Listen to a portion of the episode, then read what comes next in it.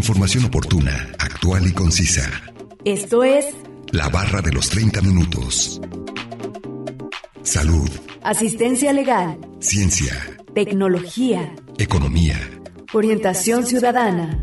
medio ambiente. La barra de los 30 minutos. Bienvenidos.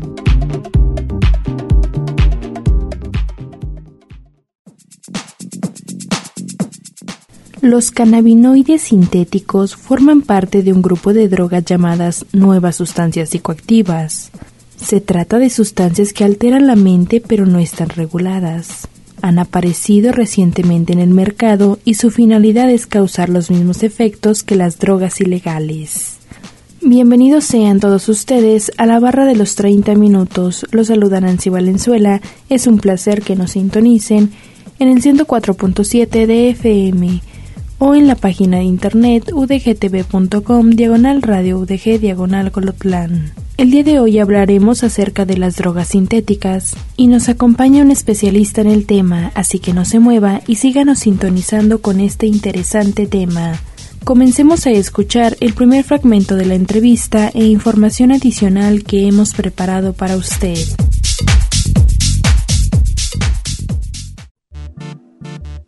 Salud.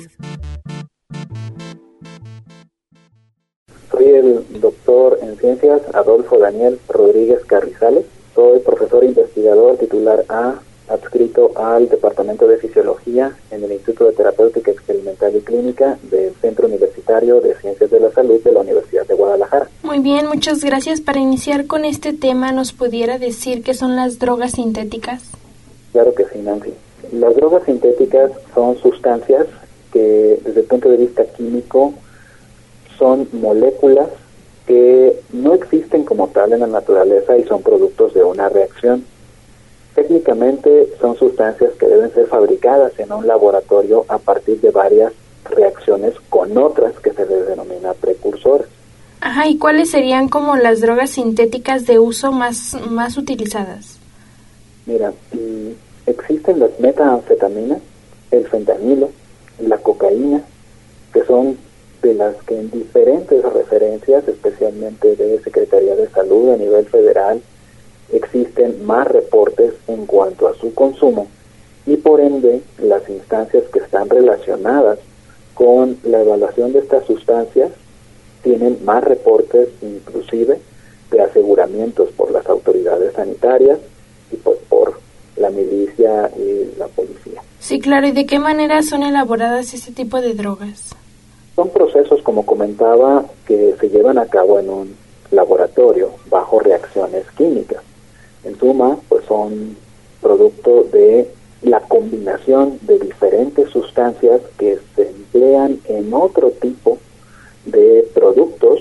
Algunos pueden ser incluso considerados como agentes conservadores, preservantes, catalizadores o en su defecto inclusive sustratos para poder generar otro tipo de productos. Se llega a utilizar el ácido fenilacético, el 1-fenil-2-propanona, la acetona, el ácido clorhídrico, la metilamina, el tolueno, la efedrina, la sosa cáustica. Cada una de estas sustancias pues tienen un fin para otros productos, ¿no? Sin embargo, cuando se llegan a emplear bajo criterios para combinaciones de hacer sustancias sintéticas que no existen previamente, pues generan este tipo de moléculas como anfetaminas, anfetaminas, cocaína, ácido lisérgico, etcétera.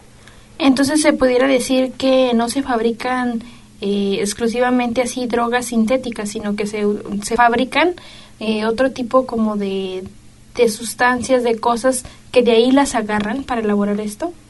Sí, mira, por ejemplo, la acetona. Su uso más frecuente es en la fabricación de plásticos, de fibras y también como agentes que se utilizan para la síntesis de medicamentos.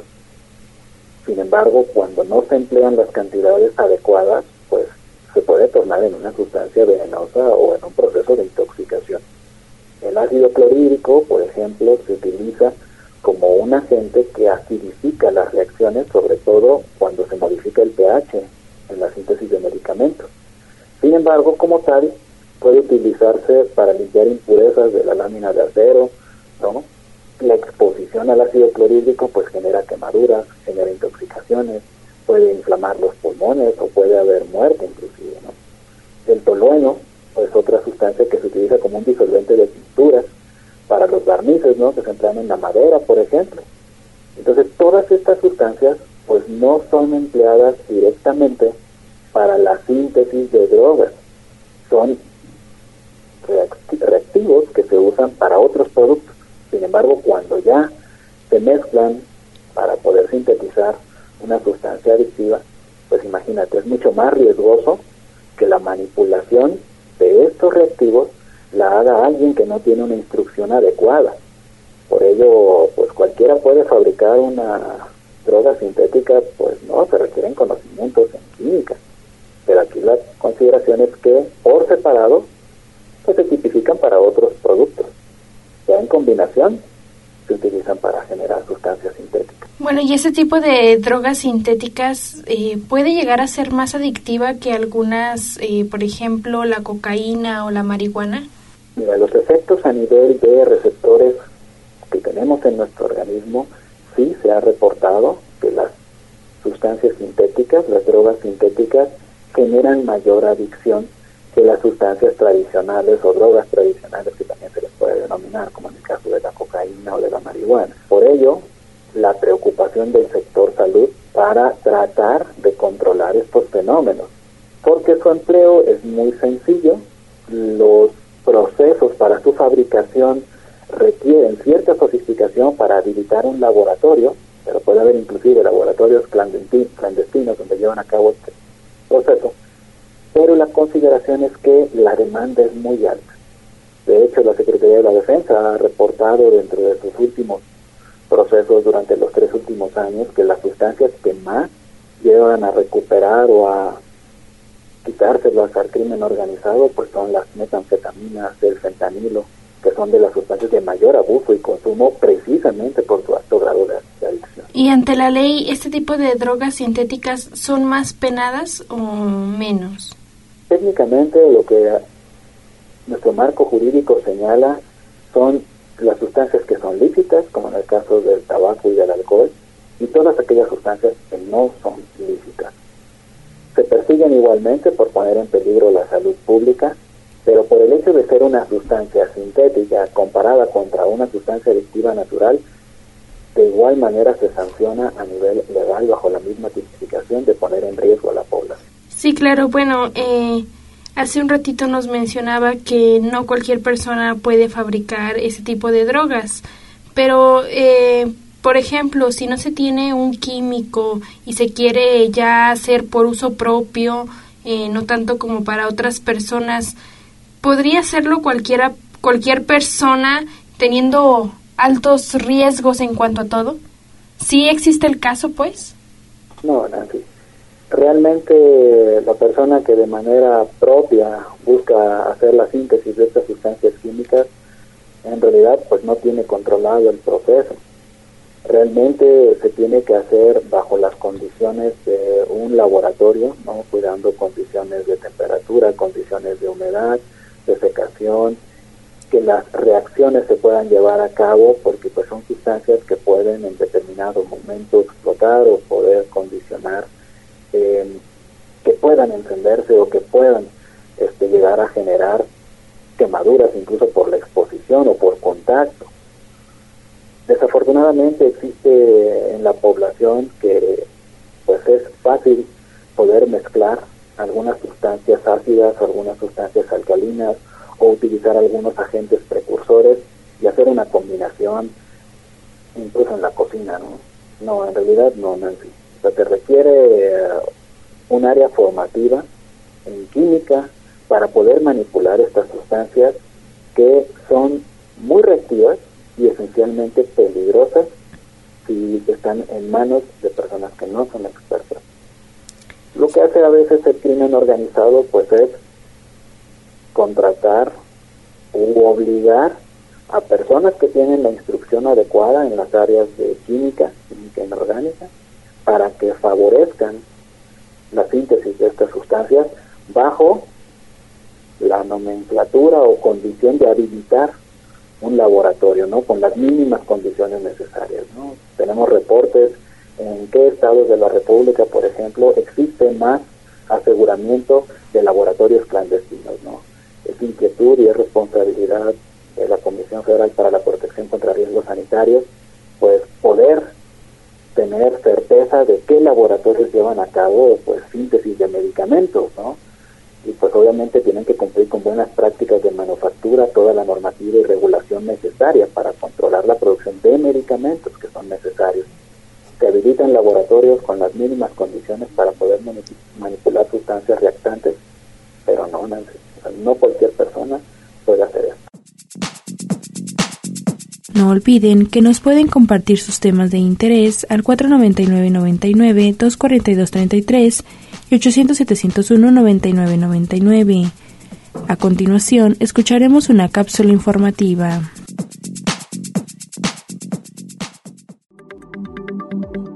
Drogas sintéticas. La Secretaría de la Defensa Nacional hace del conocimiento que durante la conferencia de prensa matutina llevada a cabo en el Palacio Nacional en la Ciudad de México, encabezada por Andrés Manuel López Obrador, presidente de México y comandante supremo de las Fuerzas Armadas, el general Luis Crescencio Sandoval González, secretario de la Defensa Nacional, informó sobre las drogas tradicionales y sintéticas de México, contexto de las drogas en México. En la década de los 70 se intensifican las actividades del cultivo y tráfico de marihuana y opio, principalmente en la parte norte del país. En los 80 comienza el auge del tráfico de cocaína a nivel mundial, afectando a México, estableciéndolo como estrategia de despliegue en los puestos de revisión militar de las principales vías de comunicación. En el 2009 se detecta un incremento de laboratorios clandestinos para la elaboración de droga sintética, principalmente metanfetaminas. En el 2012 se tiene registro de un decremento del cultivo de marihuana, derivado de la legalización del consumo en Estados Unidos, provocando que las organizaciones delictivas migren a la producción de drogas sintéticas. Las drogas afectan la salud física y mental de las familias. Drogas convencionales que se producen en México. Las drogas tradicionales que se producen en México son la marihuana y la heroína, la cual proviene del cultivo de amapola. Drogas sintéticas. Las drogas sintéticas son sustancias químicas fabricadas en laboratorios que provocan algún tipo de efecto sobre el sistema nervioso central, además de alteraciones orgánicas varias, que originalmente fueron fabricadas con finalidades terapéuticas. Se clasifican en sedantes como el fentanilo, estimulantes como la anfetamina y metanfetamina, así como alucinógenos como el LSD. Los precursores químicos provienen del continente asiático y son transportados vía marítima, arribando en los puertos mexicanos de Lázaro Cárdenas, Michoacán, Mazatlán, Sinaloa y Manzanillo, Colima. Principales precursores químicos empleados en la elaboración de drogas sintéticas y sus efectos. Ácido fenilacético, el uso común es para eliminar maleza, y sus efectos son alergias, insuficiencia renal crónica y problemas cardiovasculares. 1-fenil 2-propanona. El uso común es para la fabricación de anfetamina y metanfetamina, y sus efectos son hemorragias cerebrales y discapacidad temporal. Acetona. El uso común es para fabricación de plásticos, fibras y medicamentos, y sus efectos son envenenamiento e intoxicación. Ácido clorhídrico. El uso común es para limpiar impurezas de láminas de acero, y sus efectos son quemaduras, intoxicaciones, edema pulmonar y la muerte. Metilamina. El uso común es para la elaboración de aditivos de aceites lubricantes, explosivos y solventes, y sus efectos son irritación, daños en la piel y el envenenamiento. Tolueno. El uso común es como disolvente para pinturas, protección para maderas y paneles, y sus efectos son la irritación de ojos, piel y vías respiratorias. Efedrina. El uso común es el tratamiento médico de rinitis, sinusitis y narcolepsia, y sus efectos son crisis emocionales y el suicidio. Sosa cáustica. El uso común es para la elaboración de detergentes, tejidos, explosivos y pinturas, y sus efectos son dolor de cabeza intenso y envenenamiento. El proceso para la elaboración de drogas sintéticas infiere efectuar la mezcla de los ingredientes, posteriormente pasan un proceso de calentamiento para que se integren los precursores, se destila y se coloca en reposo el producto para su secado. Posteriormente se aplica alcoholado y limpiado para obtener la droga. En los laboratorios clandestinos podremos encontrar los siguientes componentes, sustancias químicas, reactores para síntesis orgánicas, centrifugadoras y vehículos para transporte de químicos. Información obtenida de la página web www.gov.mx, una producción de Radio Universidad de Guadalajara, en Colotlán.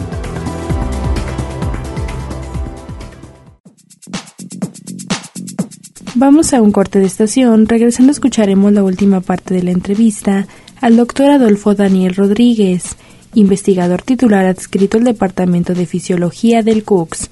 Ya volvemos.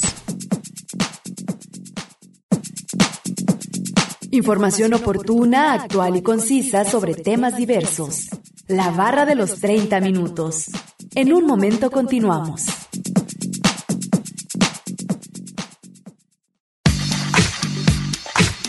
Conoce aspectos básicos de temáticas diversas. Esto es La barra de los 30 minutos. Estamos de regreso.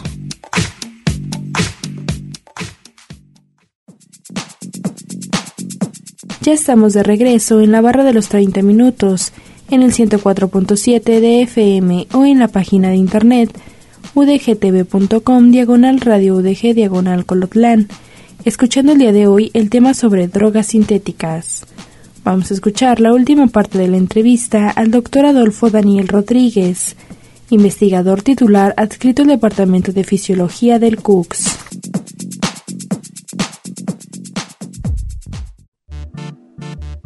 Salud. Y bueno, nos menciona de algunos laboratorios clandestinos. Cuando son descubiertos, ¿tienen alguna sanción por la ley?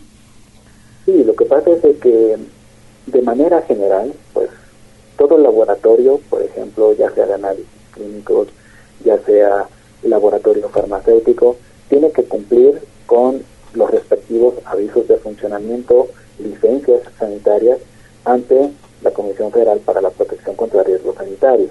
Esto a nivel federal y a nivel estatal pues existe su figura, como en el caso de Jalisco a través de la COPRISJAL. Prácticamente se persigue de oficio que en el caso de poner en riesgo a la población y que técnicamente en una inspección o en una visita sanitaria se detecte que no cuentan con los documentos regulatorios, pues se tiene que sancionar, se tiene que clausurar. Cuando se emplea esa infraestructura para la fabricación de sustancias ilícitas se persigue penalmente para poner en riesgo a la población. Entonces, las personas que ahí sean aseguradas, que sean capturadas en ese momento en fragancia, o en su defecto que exista una cadena de distribución, se persigue penalmente y eso se justifica con cárcel. Desafortunadamente, a nivel población, suena muy atractivo poder elaborar sustancias psicoactivas que técnicamente tengan una alta demanda por su consumo. Evidentemente esto es un riesgo a la población y legalmente se sanciona y se sanciona con privación de la libertad con cárcel. ¿Existe alguna algún registro de edad de las personas que comienzan a consumir este tipo de drogas sintéticas? Mira, hay diferentes organizaciones, sobre todo a nivel internacional, que se preocupan, como en el caso de la Organización Mundial de la Salud, y sobre todo a nivel de América Latina, en poder identificar cuáles son los grupos etarios donde existe mayor vulnerabilidad o susceptibilidad para el consumo de sustancias ilícitas. Se ha reportado que durante la etapa de la adolescencia, a partir de los 11 o 12 años de edad, existen mayores datos de población que consume sustancias ilícitas. Realmente lo que nos preocupa es qué conlleva el consumo de estas sustancias.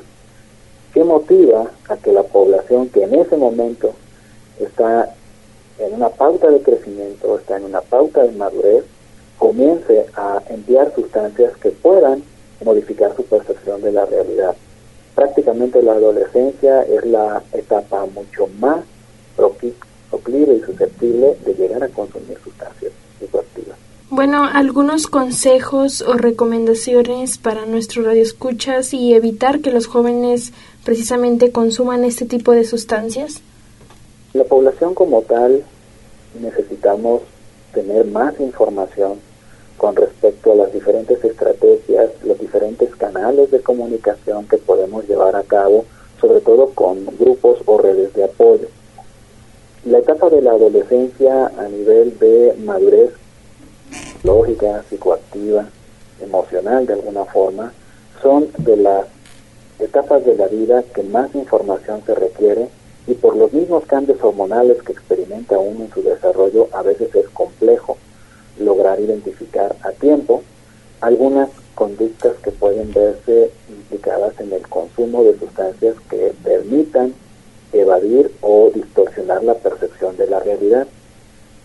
para nosotros en el área de salud es importante poder diseñar estrategias, sobre todo porque trabajamos con pues, alumnos que están en la etapa formativa, como es en la universidad, donde diferentes circunstancias pueden incidir en que puedan truncar o que puedan tener decisiones que involucren el cese en el desarrollo de su carrera.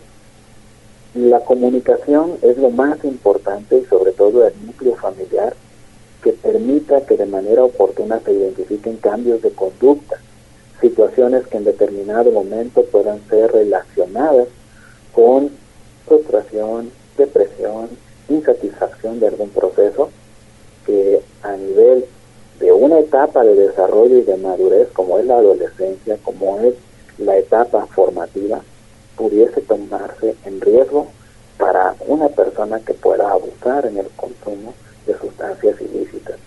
Antes pensábamos que el grupo etario o el sexo estaba directamente relacionado con el consumo de sustancias, que era más frecuente que los varones lleguen a consumir sustancias ilícitas de manera más frecuente que la mujer.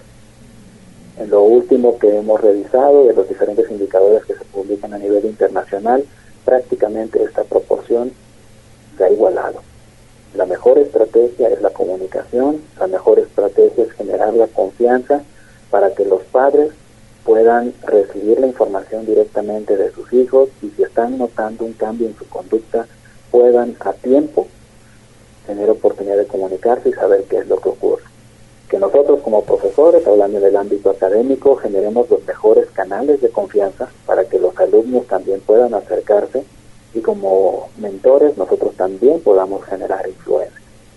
Creo que la mejor estrategia y lo que mejor podemos hacer en términos de prevenir el consumo sustancias adictivas y sobre todo las que son de alta adicción como las sustancias sintéticas es la información una persona más informada de tanto las repercusiones a nivel orgánico, a nivel de el daño que puede llegar a hacer el consumo de estas sustancias y cómo se distorsiona inclusive la realidad y cómo a nivel cognitivo pueden existir alteraciones, es nuestra mejor herramienta. Y que existan los centros de ayuda que son auspiciados tanto por organizaciones sin fines de lucros como el sector gubernamental para que la población tenga confianza de asistir buscando ayuda. Muy bien, ¿algo más que desea agregar sobre el tema? Pues agradecerles la oportunidad de comentar al respecto. Como farmacólogos clínicos, nosotros tratamos de orientar sobre todo en el consumo de medicamentos a nuestros pacientes, especialmente con los médicos especialistas y subespecialistas en cada una de las áreas de la Un fármaco en determinado momento mal empleado puede representar un riesgo. Cuando las sustancias que son precursoras de drogas ilícitas se llegan a exponer a la población de manera inadecuada, contempla de igual forma un riesgo. Nosotros como farmacólogos clínicos tratamos de promover el uso preventivo de los agentes farmacológicos y que técnicamente el consumo de un medicamento es un apoyo para que el paciente logre recuperar su salud. ¿Qué ocurre? Que una persona abuse del consumo de un medicamento, tiene que existir una circunstancia que altera la percepción del uso adecuado de un medicamento. Y si se rebasa esta percepción y se empieza a abusar del consumo de sustancias ilícitas de alta adicción, es porque tampoco tiene una información adecuada el paciente y ve en el consumo de una sustancia ilícita la forma de evadir la realidad o la forma de modificar su percepción. Tratemos de trabajar en ese sentido con la mejor información posible, haciendo redes de colaboración y grupos multidisciplinarios para que podamos tener las mejores estrategias de prevención, sobre todo en la población que comienza, sobre todo en aquellos que se están formando. Muchas gracias Nancy por la oportunidad de comentar al respecto. Esto ha sido todo de la entrevista al doctor Adolfo Daniel Rodríguez, investigador titular adscrito al Departamento de Fisiología del CUCS. A continuación, escucharemos una cápsula informativa. Por metanfetaminas, 50% de ingresos a centros de rehabilitación. Las metanfetaminas volvieron a posicionarse a la cabeza como drogas de impacto, las que llevan a más usuarios a solicitar tratamiento. En el 2017, el 50% de los ingresos a centros de rehabilitación fue motivado por la adicción a estas sustancias. Este fue uno de los resultados más contundentes que arrojó el sistema de vigilancia epidemiológica de las adicciones, CISBEA, reporte presentado por el Consejo Estatal contra las Adicciones en Jalisco, SECAJ. Al CISBEA se reportó la atención de 5.115 pacientes en los diferentes centros de tratamiento reconocidos en la entidad, de los cuales 4.489 son hombres y 626 son mujeres. De acuerdo con este estudio, son jóvenes la mayoría de quienes acuden a solicitar el tratamiento. Su edad promedio oscila entre los 20 y 24 años. En contraste, el inicio del contacto con la primera droga se encuentra en el grupo de 10 a 14 años en promedio.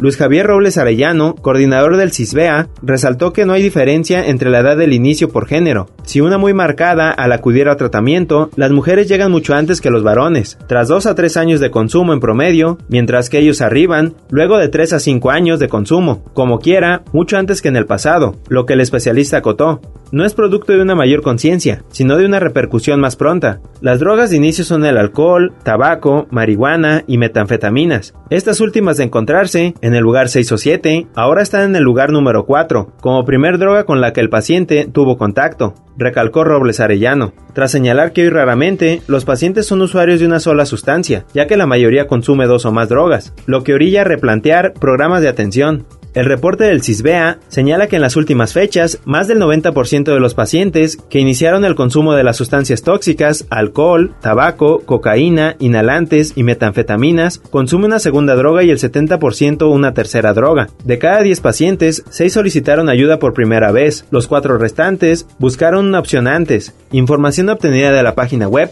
www.gov.mx, una producción de Radio Universidad de Guadalajara en Colotlán. Acabamos de escuchar la segunda cápsula informativa y vamos a concluir con el tema de drogas sintéticas. Agradecemos la entrevista al doctor Adolfo Daniel Rodríguez, investigador titular adscrito al Departamento de Fisiología del CUCS. No olviden que si se perdieron algún programa pueden escucharlo o descargarlo desde udgtv.com diagonal radio udg diagonal colotlán. Dar clic en la opción podcast y después seleccionar la barra de los 30 minutos donde encontrará todos los temas. Sigan sintonizando y no olviden escucharnos de lunes a viernes a las 11.30 de la mañana y a las 11.30 de la noche en la retransmisión. Y los sábados no se pierda el maratón de la barra de los 30 minutos donde se pasan los cinco temas de la semana. Es un placer haber estado con ustedes. Se despide Nancy Valenzuela. Hasta la próxima. Radio Universidad de Guadalajara en Colotlán presentó La barra de los 30 minutos.